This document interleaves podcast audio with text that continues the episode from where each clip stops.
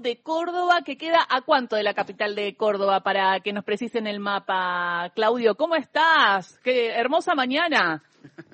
Sí, ¿qué tal? ¿Cómo andas, Giselle? Un gusto. Eh, un gusto saludar a la radio, a toda la gente que nos escucha y bueno, eh, muy contentos acá en Calchín, un pueblo de 3.000 habitantes a 110 kilómetros de la ciudad de Córdoba hacia el este eh, bueno, eh, así tenemos así tenemos la voz, ¿no? De después de haber gritado tanto ayer y haber sufrido tanto, ¿no? ¿Por qué será que tendremos que sufrir tanto en Argentina?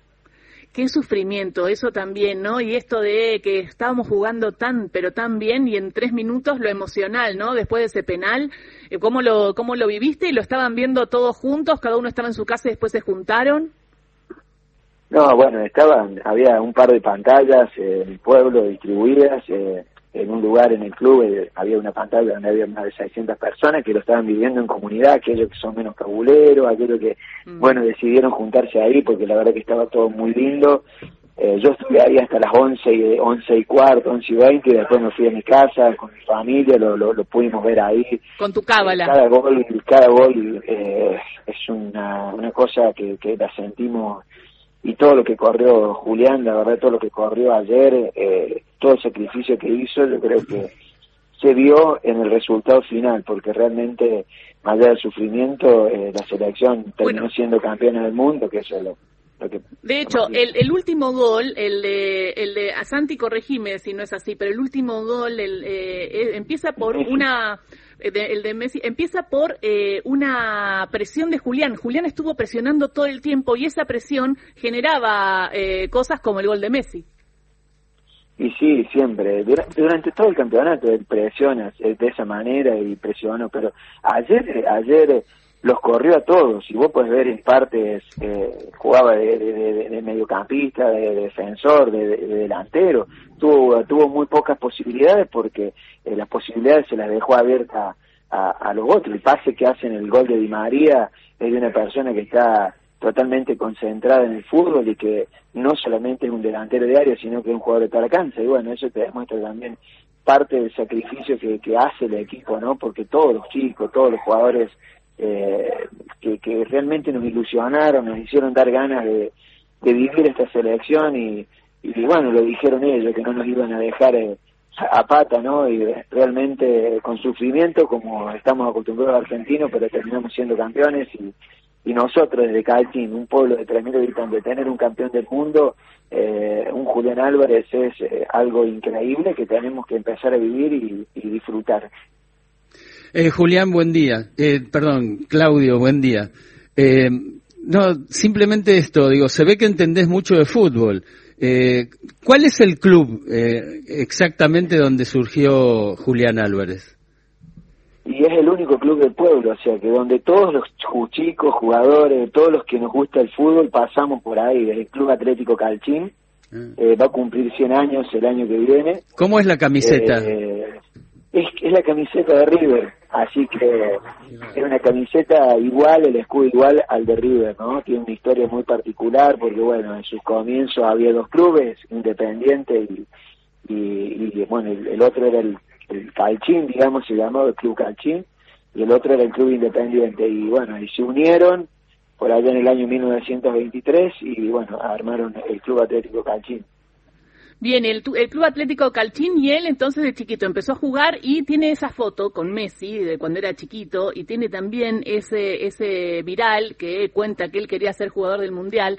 Tiene toda una cuestión del camino del héroe, si se quiere, ¿no? Ese niño que está, vive en un pueblo chico de provincia y que sueña con jugar el Mundial.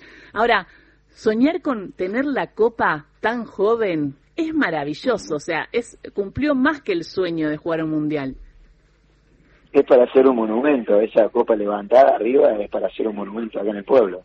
Es la imagen perfecta para, para, para demostrar la señal de triunfo, ¿no? La copa viene en alto, porque sí, lo vimos, lo vimos correr. Bueno, nosotros somos bastante contemporáneos a, a Julián, ¿no? Porque los papás son, somos prácticamente de la edad con, con el papá y la mamá y uno al tener esa posibilidad porque tenemos chicos de la edad de haberlo haberlo visto durante todo el recorrido me tuvo 15 años en Calchi jugó en todas las categorías jugó desde la, desde la escuelita de fútbol con cinco años, cuatro o cinco años, eh, desde correr las calles, los campitos, ¿no? Del pueblo, ¿no? De, escuelita de fútbol, octava, séptima, sexta, quinta, cuarta, reserva ya está en primera debutó, en primera división con 15 años. Mm. Y después, no solamente eso, sino que en todas las escuelas, o sea, fue a todas las escuelas, la escuela desde el jardín maternal, la guardería municipal, digamos, la mamá es maestra jardinera, el jardín de infantes, la escuela primaria, la escuela secundaria hasta, hasta el tercer año, es decir que eh, tuvo un recorrido de vida, un recorrido de formación en nuestro pueblo, para irse con 15 años, más allá de que en, en muchos momentos se fue a probar, se fue a, a, fue, tuvo la posibilidad de irse a España, a probar el Real Madrid y demás, pero las cuestiones de, de, un, poco la, situación económica o las posibilidades de la familia de poderlo solventar, ¿no? para triunfar, llegaron recién cuando tenía 15 años, así que eh, por eso nos sentimos tan nuestros, ¿no? Lo sentimos. Y él se siente tan calcinense, él se siente en cada una de ¿no? Te lo puedes dar. Eh, Claudio, dos preguntas breves, te, pido brevedad en la respuesta. Una, si los padres todavía viven allí en Calchín. Y segundo, eh, si hay algún nuevo Julián Álvarez en, en perspectiva. No, los papás se viven desde agosto, hace que están en Inglaterra. El papá, la mamá, los hermanos y las novias no están con él, acá en Inglaterra. Y en la otra hay lindos proyectos, hay lindos proyectos. El técnico de, las inferiores nuestras es el técnico de la de Fútbol de River en Córdoba también. Y hay varios chicos que están jugando, eh, ya siguiendo sus pasos. Muy bien, eh, Claudio. Vamos a seguir entonces los pasos de Julián Álvarez y mandarle un beso grande al pueblo de Calchín. Claro, el pueblo que se hizo conocido por Julián, porque antes no lo conocíamos tanto a Calchín. Conocemos otros pueblos de Córdoba, pero Calchín no estaba tan instalado. Es que es un pueblo muy chiquito, 3.000 habitantes, pero ahora, claro, sí está en la memoria de todos los argentinos. Eh, así que muchísimas gracias y ya van a ir a recibir visitas y hagan el monumento más adelante de Julián. Así la estatua. hay algo para ir a ver a, a Calchín, además de, comer rico y compartirlo con ustedes. Bueno, muchas gracias, ¿no? Un saludo grande a todos y sí, vamos a hacer la estatua de Julián con la copa en alto. Vamos, muchísimas gracias, Claudio. Claudio Gorgerino, intendente de Calchín, en ahí vamos, y vamos directo de Córdoba a Mendoza, porque está nuestro compañero Sebastián Abela, periodista de LRA 6, Radio Nacional Mendoza Quino, para contarnos cómo se vivieron los festejos allí en Mendoza. Sebastián, ¿cómo estás? Bien, muy bien, Gisela, Carlos, eh, muy bien.